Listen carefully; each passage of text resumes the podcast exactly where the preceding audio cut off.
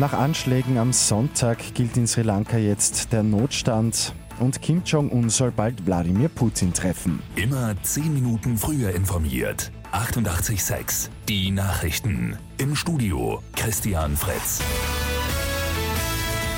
Schon mindestens 310 Todesopfer hat die Anschlagsserie am Sonntag in Sri Lanka gefordert.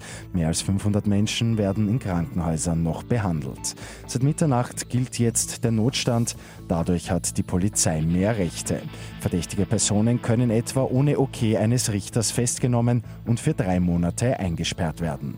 Der heutige Dienstag ist außerdem zum nationalen Trauertag erklärt worden. Nordkoreanischen Medien zufolge will Machthaber Kim Jong-un schon bald nach Russland reisen. Auf Einladung des Kremls soll es Gespräche mit Präsident Wladimir Putin geben. Datum und Ort sind noch nicht bekannt. Internationale Medien berichten aber, dass das Treffen in Wladiwostok stattfinden soll.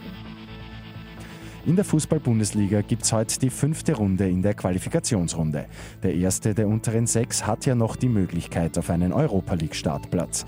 Beste Aussichten darauf hat aktuell Rapid als Führender.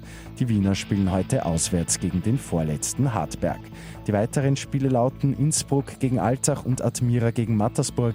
Spielbeginn ist jeweils um 19 Uhr und große Ehre für unsere Jung-Olympiateilnehmer. Die gute Nachricht zum Schluss. Nach den großen Erfolgen bei den Jugend-Winterspielen in Sarajevo gibt es heute einen Empfang bei Bundespräsident Alexander van der Bellen.